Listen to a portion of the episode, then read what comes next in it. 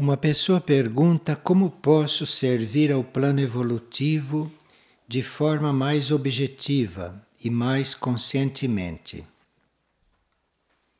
É doar-se incondicionalmente às tarefas que forem surgindo, se essas tarefas estiverem dentro de uma real necessidade. Então, é no treinamento do servir, é na prática do serviço é que nós vamos ficando mais conscientes e vamos nos aperfeiçoando. E o que é preciso fazer para tornar-se um instrumento afinado da vontade de Deus? Bem, você precisa formar na sua mente a ideia de que quer servir a Deus. Você tem que criar isto em você, você tem que cultivar isto em você tem que trabalhar isto, porque esta ideia vai crescendo, esta ideia vai se tornando mais consistente. Isto é trabalhado, porque aqueles que estão a serviço já nasceram com esta tendência, já nasceram com esta vocação. Isto é uma vocação da alma. Mas para se tornar um instrumento mais afinado, precisa realmente com a mente insistir, trabalhar, se reconfirmar, passar pelas provas e não fazer como a maioria, que a primeira prova no serviço já entra em jogo o ego, entra em jogo as coisas pessoais e a Deus, o que era o principal, que era um serviço incondicional. Mas para isto precisa que a gente trabalhe esta formação nós trabalhamos isso em nós mesmos. Nenhuma teoria sobre serviço pode fazer isto numa pessoa. A pessoa que tem que cultivar esta ideia com a qual ela deve ter nascido. Mas ela vai cultivando isto, então vai se afinando como instrumento. À medida que esta ideia dela de servir vai se aperfeiçoando, ela vai se tornando um instrumento melhor. Mas se durante as provas ela só sobra nas coisas dela, nas coisas pessoais, esse instrumento vai ter que ser reorganizado, vai ter que ser curado antes de estar afinado. Então, este é um trabalho contínuo, é um trabalho persistente. E não é porque a gente já tem uma tarefa que a gente já se julga um instrumento adequado. Porque com a tarefa vem as provas. E é aí que nós começamos a afinar o instrumento. Mas aí precisa ver se nós estamos na correta sintonia, se estamos a serviço ou se estamos ainda ao sabor dos nossos jogos de forças. E aqui uma pessoa está sonhando continuamente com aviões. Os aviões nos sonhos podem dizer respeito aos nossos processos mentais. Então, esses aviões que pegam fogo, que caem, que explodem, isto tudo é uma necessidade da pessoa dar um pouco de paz à sua mente. Para a pessoa, através de leituras, de reflexões ou de silêncio, dar um pouco de paz à sua mente. Sua mente está muito sobrecarregada de discussão, discussão mental. Discussão mental é aquela que a gente faz na mente pensando contestando as coisas. Então, isto nos sonhos aparecem aviões explodindo, aviões pegando fogo. É preciso dar paz à mente. Porque se a mente não está em paz, a mente não pode cumprir a sua tarefa, que é refletir o que vem de um plano superior. Então, esta pessoa que está sonhando muito com aviões pode usar algumas leituras que acalmem a sua mente, isto é, que concentrem a sua mente em algo que não seja trivial e corriqueiro, porque a mente não está mais suportando isso. Uma pessoa está com o número 13 muito presente, porque alguém partiu no dia 13, e nesse mesmo dia ela ficou hospedada num quarto número 13. E qual é o significado disso? O número 13 tem muitos significados. É um número muito complexo e um número que tem lados muito ocultos. O número 12, que é o número anterior, é o número que nós consideramos do discipulado. Isto é, quando nós estamos já bastante avançados no tema do serviço, no tema da devoção, então é como se nós estivéssemos no número 12. Doze eram os discípulos de Jesus, doze são os meses do ano e assim por diante. O número 12 é um número muito básico. O 13 representa um passo além deste 12 normal. Então, se a pessoa está, por exemplo, a serviço e ela vê o 13, é para ela fazer uma oferta de si ainda maior. É para colocar algo mais no 12, algo mais na sua situação espiritual. E esse 13, então, é uma oferta de si porém mais profunda e mais decidida. Por exemplo, se alguém partiu no dia 13 e se no dia 13 ela foi hospedada no quarto 13, quer dizer que ela tem que estar diante destas situações da partida, por exemplo, que a tocou muito, de uma forma mais adulta. Então, abaixo do 13, quando alguém parte, a gente acha que alguém partiu sente falta e tudo. Mas no 13, nós já temos que considerar essas coisas de outra forma, nossa posição deve ser de outra forma. No 13, ninguém partiu e ninguém chegou. Somos nós que temos esta impressão visual que alguém partiu, que alguém chegou. Alguém pode chegar e não está aqui, está em outro lugar. E alguém pode partir e continuar aqui. Estas coisas não devem nos iludir, não devem nos perturbar. Então, no dia 13, alguém partiu. Isto é, veja, mude um pouco esse seu conceito de alguém partiu. Porque pode ninguém ter partido, não é? Não pode ninguém ter chegado. E uma pessoa está perguntando: Agora que ela resolveu seguir o seu chamado interno, é que as forças involutivas mais me atacam. É isto mesmo. Quando você está dentro do caminho, quando você está realmente resolvida, aí você vai passar por certas provas. E essas provas são para que você se confirme, para que você se decida, para que você se renove. Isto tudo acontece exatamente quando você decide. Quer dizer, com as provas, aí você vai ver realmente se você decidiu. Então, estas forças involutivas atacam de preferência aqueles que estão decididos. Porque as pessoas normais estão nas forças involutivas sem nem perceber. Mas elas começam justamente a atacar exatamente naquelas que elas sentem que estão saindo do seu âmbito. Então, aqueles que reconfirmam as suas intenções se preparem para provas eventualmente mais sutis, para que encontrem a oportunidade de se reconfirmarem. Pois não que é importante fazer, como faz o Bhagavad que antes de qualquer ação durante o dia, a gente entregar isso para o interno, fazer realmente uma entrega?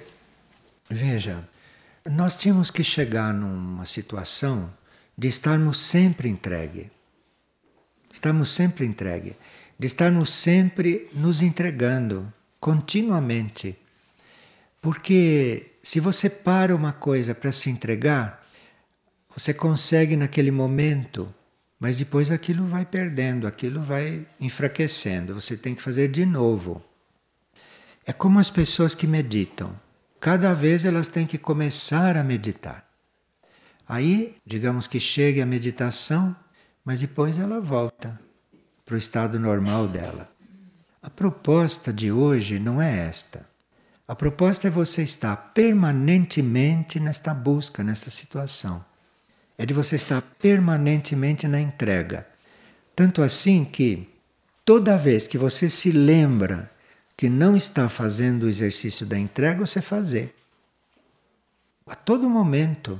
Nesse momento, por exemplo, você deve estar se entregando. Eu devo estar me entregando. Todos devemos estar nos entregando. Quando percebemos que não estamos fazendo isso, fazer. Mas fazer continuamente isto. É aí que a coisa vai se estabilizando como se busca. Agora, você fazer isto em horários marcados, ou três vezes por dia, ou uma vez por dia, você vai conseguir, mas vai levar um tempo muito maior, porque você vai ter que desenvolver mecanismos segundo aquelas práticas e tudo isso. Se você faz isso genericamente, se você faz isso sempre, no início você vai ver que quase não se lembra disso. Mas você insiste e depois isto emerge, isto emerge naturalmente. Aí você nem precisa fazer mais. Nem precisa fazer mais porque você está mais entregue. Como que você sabe que está mais entregue? É quando as coisas não te tocam, quando as coisas não te irritam, quando as coisas não te aborrecem, quando as coisas não te fazem sofrer. Aí você vê que está realmente entregue. Mas isto você vai aperfeiçoando. Então, quando uma coisa te toca muito e você se abala muito com aquilo, aí você vê que você não está entregue mesmo, que você precisa trabalhar a entrega. Não está cuidando daquela coisa, removendo aquela coisa. Você tem que trabalhar a sua entrega. Porque na entrega nada disso te abala, nada disso te toca. Mas isso é um trabalho contínuo. É um trabalho que você faz cada vez que se lembra ou cada vez que uma situação te lembra que você não está entregue.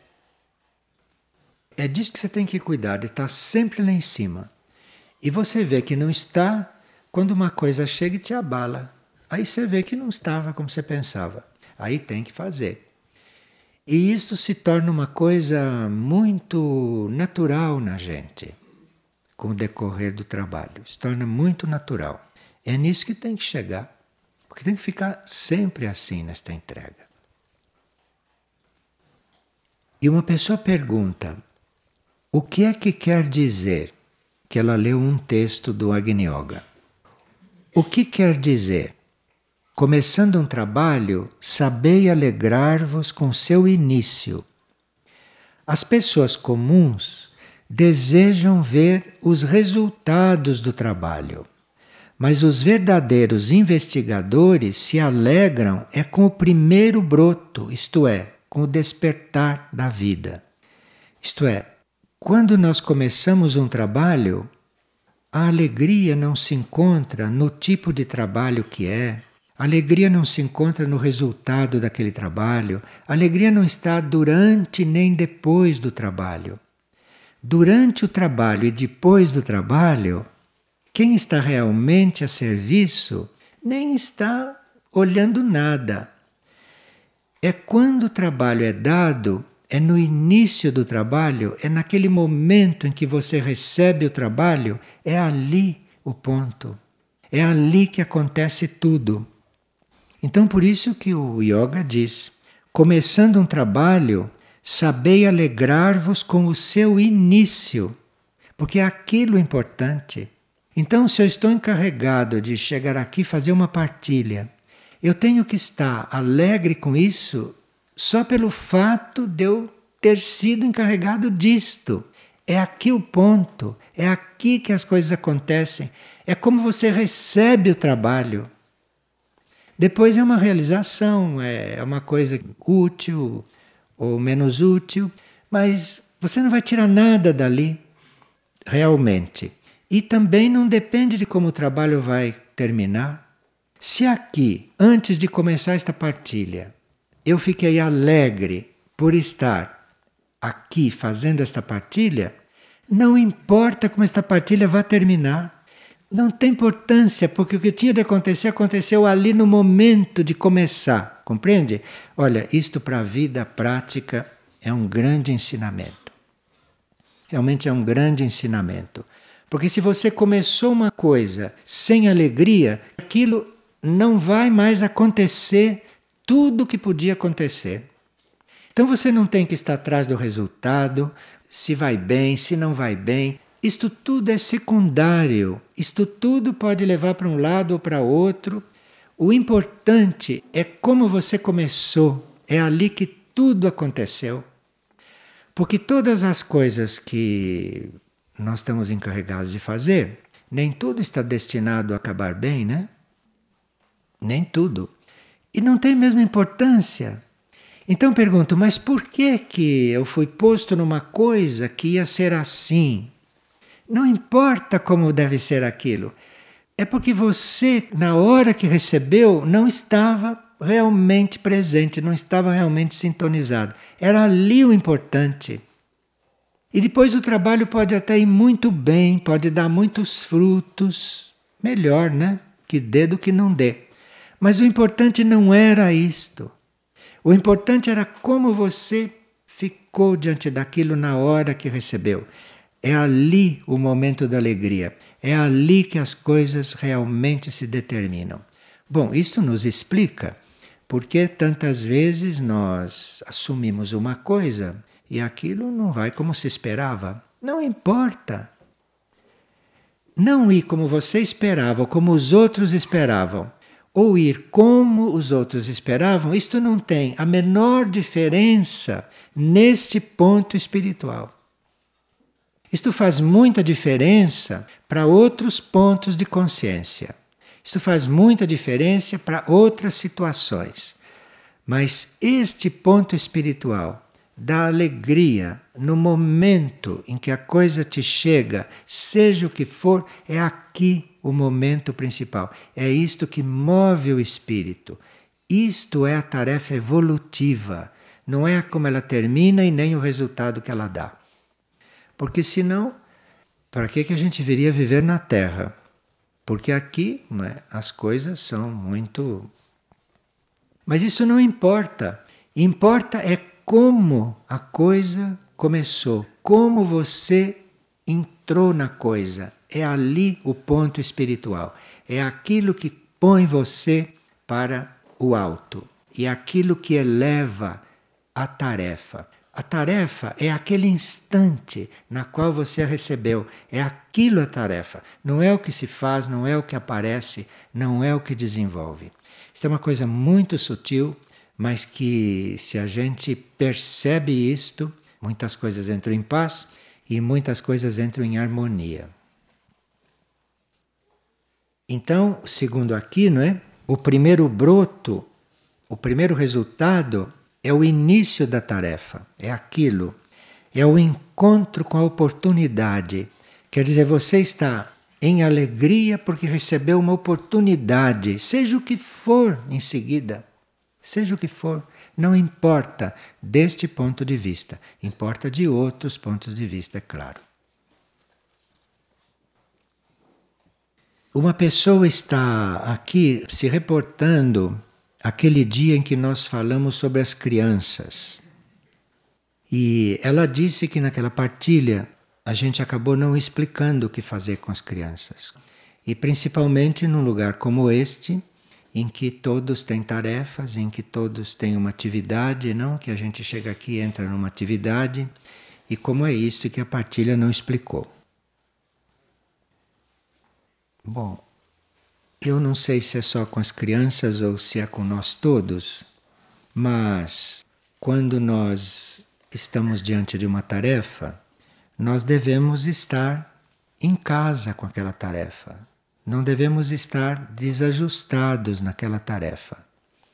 Então, quando uma criança chega aqui, nós teríamos que ajudá-la a perceber que aquilo que é atividade dela aqui seja qual for, que aquilo é a casa dela, que aquilo é o lugar dela. Isto que a criança precisa sentir. Então, se a criança vem aqui e tem alguma coisa que lhe vai ser dado, alguma situação que lhe vai ser apresentada, ela tem que se sentir como em casa ali. Então, tem um jeito de recebê-la que ela se sinta em casa com aquilo que estiver acontecendo. Então, se uma criança chega aqui na hora que nós estamos no refeitório, ali, esta criança deve ser ajudada a se sentir em casa, como ela pensa que é a casa dela. Não sei se a casa dela humana é assim, mas ela deve estar em casa ali, bem à vontade. E assim com tudo que ela estiver fazendo. Tudo deve ser como a casa desta criança. Tudo deve ser o ambiente em que esta criança está. Então nós temos que estar totalmente em função disto. Totalmente em função de nos adaptar para que aquela criança se sinta no que ela estiver fazendo em casa. Em casa no sentido total desta palavra. Então não há, é isso dizer, eu sei lidar com criança, eu lido com criança assim. Para que não serve isto? Você tem que estar deixando o que estiver acontecendo a criança em casa. Trata-se disto. Quem não sabe fazer isto, não pode fazer esse trabalho, não deve fazer esse trabalho. Agora, sabendo fazer isto, sabendo deixar a criança em casa, Veja, entrou no refeitório, almoçou, depois a criança saiu, foi para outro lugar, foi tomar banho, ou foi fazer uma tarefa, foi fazer um jogo. A criança não deve se sentir nunca num lugar estranho. Tudo aquilo deve ser como a casa dela, como ela pensa, como ela idealiza, como ela gostaria que fosse, como ela está procurando. E quem faz o trabalho tem que perceber isto. Então não pode ter personalidade acirrada, muito forte, nem ideias próprias de como faz, como não faz, porque isto é o contrário do que tem que acontecer.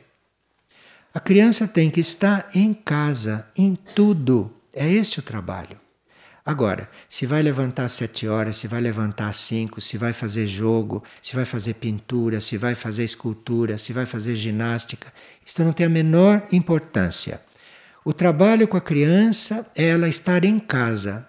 Trabalho com a criança é, seja o que for que ela está fazendo, ela entra de um ambiente para o outro, ela troca de uma pessoa para o outro, ela troca de uma atividade para outra. Ela deve estar sempre em casa, ela deve estar sempre à vontade, sempre no natural dela, sempre naquilo que ela internamente sonhou que era a vida que é. É esse o trabalho.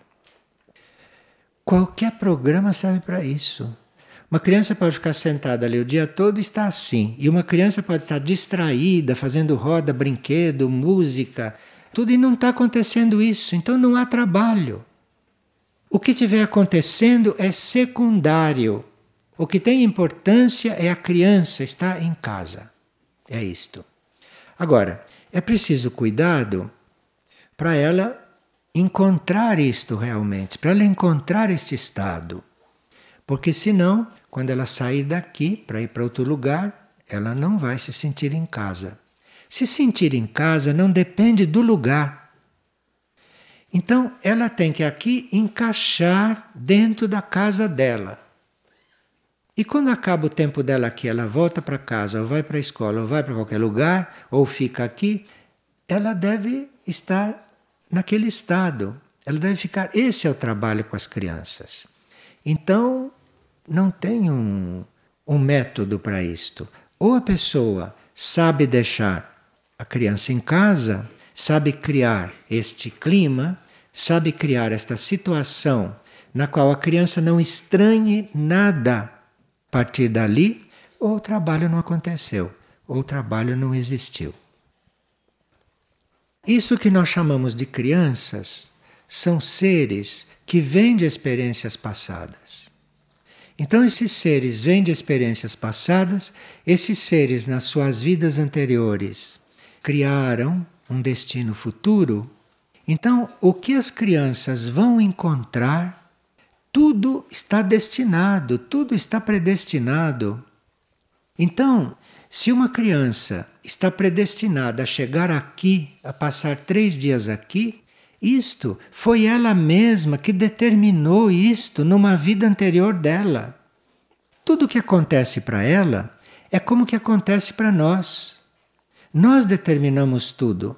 Ninguém está dentro desta sala se ele não tivesse determinado isso internamente, não estaria aqui. Então, uma criança se chega aqui, ela determinou isto. Não foi nenhum de nós, não foi o trabalho, não foi ninguém que chamou, ela determinou isto. Então nós estamos diante de um ser determinado. Se ela chegou aqui, é porque ela determinou isto. Com o passado dela, isto foi possível. Então ela está no lugar dela, não tem dúvida. Você não precisa se preocupar com adaptar a criança nenhuma. Foi ela que criou isso de estar aqui. Então você não tem que se preocupar com grandes coisas, porque não é. Ela está aqui, ela que quis, ela que determinou, ela que chegou, a alma dela que trouxe. Então aqui ela deve estar em casa. E você tem que ter esses contatos com você e com a criança para poder fazer parte disto que ela mesma determinou. Então, o trabalho é esse. Agora, não é complicado. É complicado se nós começamos a estudar muito a criança, a achar que sabemos fazer muito, que temos o jeito para. Aí pronto, aí não acontece nada disto aqui. Acontece como uma escola comum, como uma coisa qualquer. Ou um bom professor que vai estar ali ensinando a criança qualquer coisa, coisa que não é o trabalho aqui. Isto não é aqui. Então, aquela criança, ela que determinou, ela que quis, ela que construiu este destino, foi ela que chegou diante de você porque ela quis internamente. Então se trata de você estar nisso muito simplesmente para deixá-la em casa, nisto que está acontecendo. E se isto acontecer assim, não importa comida que você dê para ela, se tem jogo, se não tem jogo, horário de jogo, isto tudo é secundário. Isto tudo encaixa se isto encaixar. Trabalho é este. Isto é uma coisa que acontece dentro da criança, que tem dentro da criança, que aqui você sintoniza com isto e se a criança se sente assim, se a criança se sente lá dentro, se a criança se sente à vontade naquilo que ela está, ela pode ir para a casa dela, que lá ela já está com isso formado, ela já está com isso encaixado. Queria que você falasse sobre os pais que dão um excesso de castigo para a criança, batem nela. Falar sobre os pais? Cada um dá o que tem. Cada pai dá o que tem. Um pai não pode dar o que ele não tem. Como ninguém pode dar o que não tem. Cada pai dá o que tem. Como cada um de nós dá o que tem. Então, a criança tem que estar em casa, no conjunto das coisas. E depois ela vai receber o que cada um pode dar. E uma pessoa pergunta o que quer dizer amai vossos inimigos, que ela não compreendeu isto, e isto foi dito por Cristo. Bem, a gente tem visto aqui que essas frases dos livros sagrados às vezes significam coisas bem diferentes daquilo como foram traduzidas, não? Para as pessoas normais, inimigo é um adversário. Então, eu não sei se a hierarquia quis dizer ame o seu adversário, porque seu adversário não vai nem compreender isto. Ele vai achar que você enlouqueceu. Então precisa ver o que esta palavra, não de um outro ponto de vista, de um ponto de vista mais amplo, não? Porque será que existe mesmo inimigo? Existe mesmo uma coisa que seja teu inimigo? Isso depende de você. Agora, o que se quis dizer com inimigo, isto é, amai vossos inimigos, é amai o desconhecido Inimigo não quer dizer adversário neste sentido espiritual. Inimigo é o desconhecido. É aquilo que é uma coisa que você ainda não, não sabe o que é, que você não conhece. Então você precisa basicamente amar esse desconhecido. Amar esse desconhecido, você pode não compreender, você pode não saber lidar com ele, você pode não conseguir resolver esta questão, porque ele é um desconhecido, ele é um inimigo. Ele não é um amigo, quer dizer, ele não é uma coisa que chega e você conhece. Ele é desconhecido. Percebe? É um sentido diferente. Não é amar o inimigo assim como a gente considera o inimigo. Você tem que amar aquilo que você não conhece, aquilo que para você é um mistério aquilo que para você pode ser incômodo, aquilo que para você pode ser desconcertante, Porque se ele é desconhecido, ele pode não ser nada daquilo que você espera. Mas ele está sempre te trazendo uma contribuição. Então ele é inimigo porque você não sabe lidar com ele. Porque você está acostumado a lidar com os amigos, isto é, você está acostumado a lidar com aqueles que você sabe como funcionam. E você já descobriu como é que funciona com eles. Não é assim com os amigos? Você vai convivendo, você vai se ajustando, tudo vai se ajustando e fica ali uma falsidade. Ficam todos bem, todos amigos. A lei não é essa, amar vossos amigos, porque fica aquilo morto. Você tem que amar é o inimigo. Você tem que amar aquilo que você não sabe como lida, que você desconhece. Qualquer um que chegue que você não conhece nada dele, este é o exercício. É aquilo que você deve amar, porque você não sabe o que vai sair dali. O exercício é esse.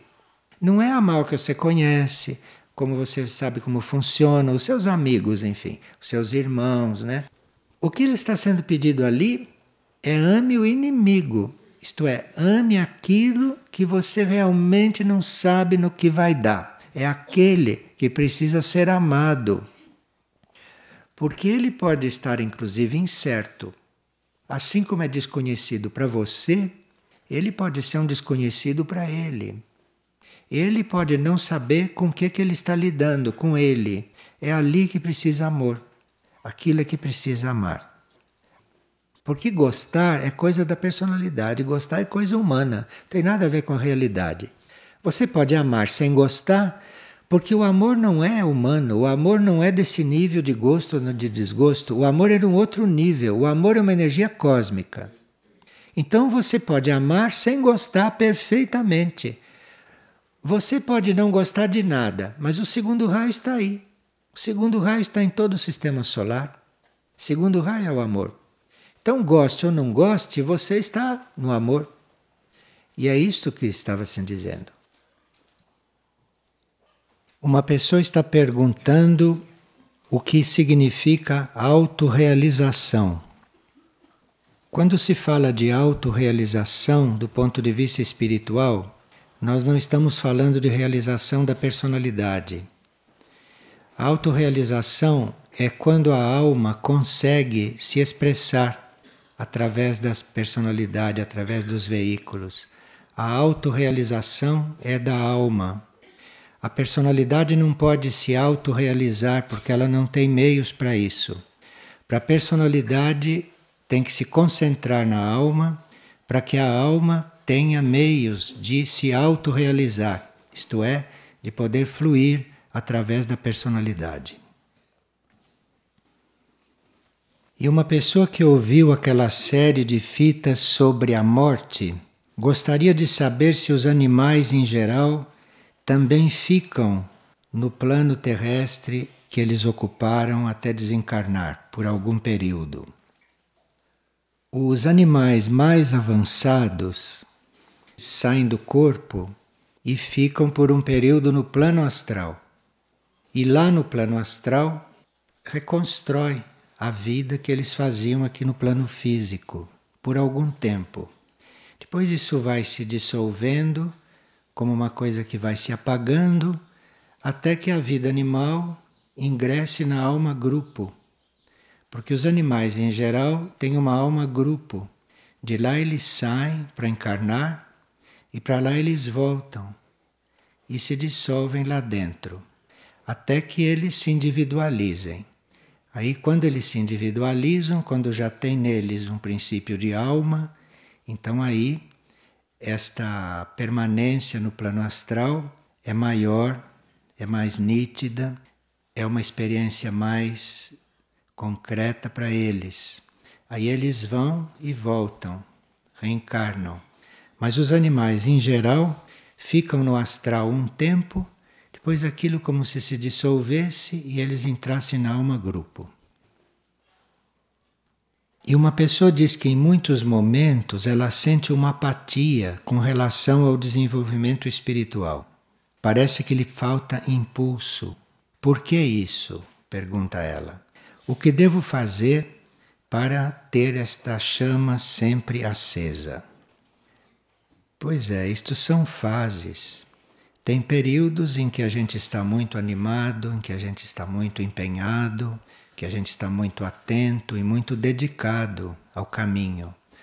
Mas às vezes a mente e os corpos não suportam isso por muito tempo.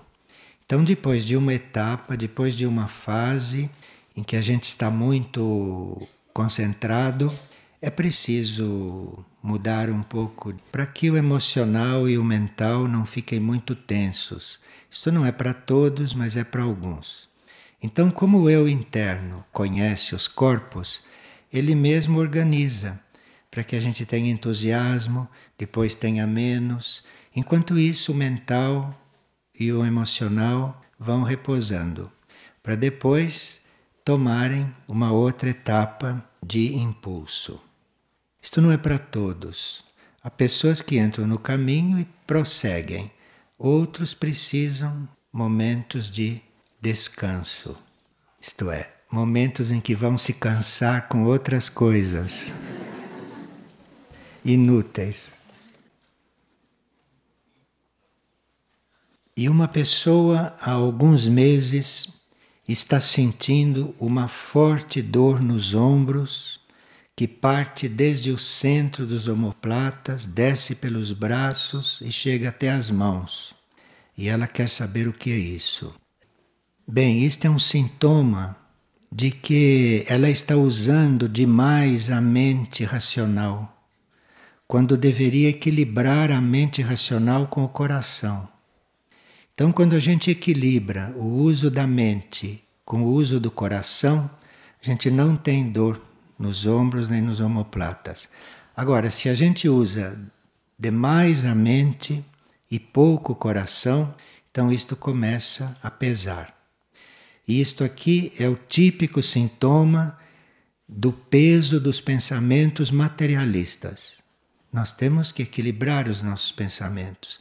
Temos que pensar em coisas da matéria, temos que pensar em coisas da vida, porque nos cabe resolvê-la.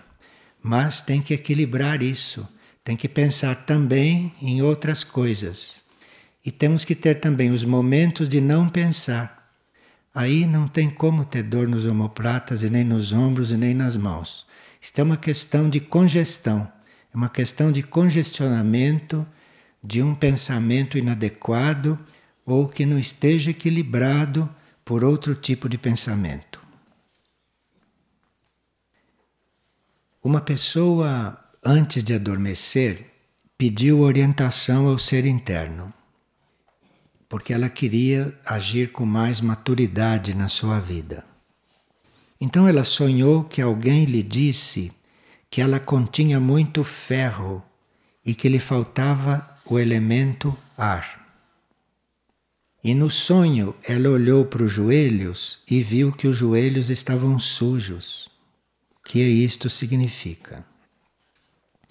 Então, se no sonho alguém lhe disse que você contém muito ferro e lhe falta elemento ar, quer dizer que você está apegada demais aos fatos materiais da vida, isto é o ferro.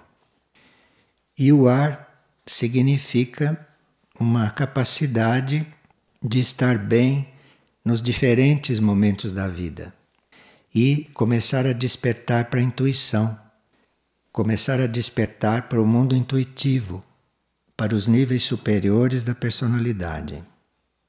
Os joelhos sujos significa falta de flexibilidade no caminhar da vida. Então, se nós estamos muito apegados aos fatos materiais e pouco atentos ao nosso despertar intuitivo, ao nosso despertar espiritual, é como se nós tivéssemos muito ferro e pouco ar. E o joelho sujo significa que esta falta de flexibilidade já está prejudicando os movimentos do ser. E uma pessoa sonhou com dois carneiros no céu, os dois estavam brincando, jogando e cheios de luzes coloridas, o que pode querer significar? Pode significar que você não está trabalhando corretamente as energias astrológicas que estão disponíveis em você. Todos nós dispomos de energias astrológicas em nosso auxílio. Todos nós nascemos em um determinado signo, então temos afinidade com certas energias astrológicas também. Nós precisamos aprender a usufruir desta energia astrológica, porque ela está, num certo sentido, impregnada nos nossos corpos. Então, esta pessoa que vê carneiros brincando no céu, quer dizer que ela está brincando com as energias astrológicas que ela dispõe. Ela ainda não percebeu o quanto ela pode usar as energias astrológicas que estão no ser dela. Esta pessoa, já que foi avisada por este sonho, ela poderia estudar o seu signo e ver como ela pode usufruir das qualidades daquele signo. Nós temos aí o livro Um Novo Impulso Astrológico, que basta ir lá ler no trecho que fala do signo. Ou então no glossário esotérico tem todos os signos. Então ela lê no glossário o que diz o signo dela e procura se aproximar da própria energia, procura se abrir para as qualidades daquela energia que ela dispõe. Os carneiros brincando no céu Quer dizer, ela não está atenta, ela está usando a energia do seu signo superficialmente. Note que nós não estamos dizendo que o signo influi. Nós estamos falando em nós usarmos a energia do signo, é o contrário, hein? Então, nós somos guiados internamente. Mas como estamos encarnados e recebemos um certo influxo na hora da encarnação, nós podemos usar esta energia. É o contrário do condicionamento astrologia. E aqui uma pessoa traz a frase que ela leu no livro Paz Interna em Tempos Críticos. Esta frase é a seguinte: Na simplicidade tendes as chaves para a transcendência, e no despojamento tendes o caminho da libertação. Bem, esta frase é muito clara, nós não teríamos que estar racionalizando muito sobre ela, apenas se sugere à pessoa que ela fique em silêncio diante desta frase, porque esta frase é clara. Então ela fica em silêncio diante da frase, ela tenha presente a frase e ela então irá descobrindo outros níveis do significado da frase e vai ser ajudada a ser mais simples e a ser mais despojada. Porque não é se complicando que a gente se liberta, é a gente se despojando, é a gente simplificando, é a gente eliminando as coisas de si e não elocubrando. Isto é o caminho da complicação. É renunciando as coisas, é abrindo mão, é que a gente vai se libertando. Mas aí ela pode ficar diante desta frase e vai descobrindo chaves para ficar mais despojada. Quanto mais simples nós estivermos, tanto melhor para que o plano se expresse e se desenvolva. E uma pessoa sonhou com uma grande árvore e esta árvore era tão nítida, tão viva, que ela ficou impressionada. E o que quer dizer esta árvore tão nítida no sonho? Nesses símbolos nos sonhos, uma árvore não está significando uma planta, mas está simbolizando a nossa capacidade de desenvolver a vida muito harmoniosamente a partir de todos os elementos materiais que o planeta oferece. Porque a árvore é um símbolo que tem as suas raízes na terra. Então, ela representa muitos elementos materiais que o planeta nos oferece. É uma capacidade de nós desenvolvermos a vida harmoniosamente com os elementos do planeta. Isto é um conseguimento que um dia a humanidade alcançará. Um dia a humanidade aprenderá a usar os recursos do planeta, a desenvolver os recursos do planeta para a harmonia da sua vida. Por isto que este símbolo da árvore está sempre presente, nunca se apaga.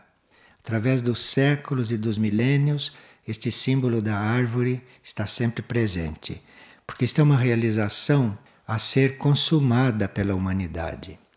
Porque nós passamos pelo planeta sem nem nos darmos conta do que o planeta oferece, de coisas materiais para nós desenvolvermos e para nós usarmos numa vida desenvolvida.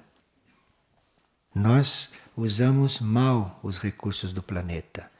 Então, este símbolo da árvore quer dizer também isso.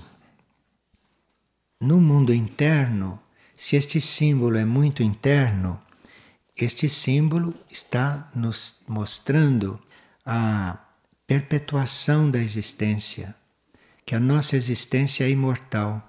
É sempre a árvore, quer dizer, a sua existência é imortal. Você se perpetua de uma encarnação para outra. Este símbolo apresenta também o sentido desta continuidade. É por isso que em muitas tradições os povos tinham árvores sagradas. Por isso, porque a árvore interiormente significa esta existência eterna. E algumas árvores tornaram-se símbolos mundiais, como por exemplo a figueira, que é um símbolo mundial desta existência eterna.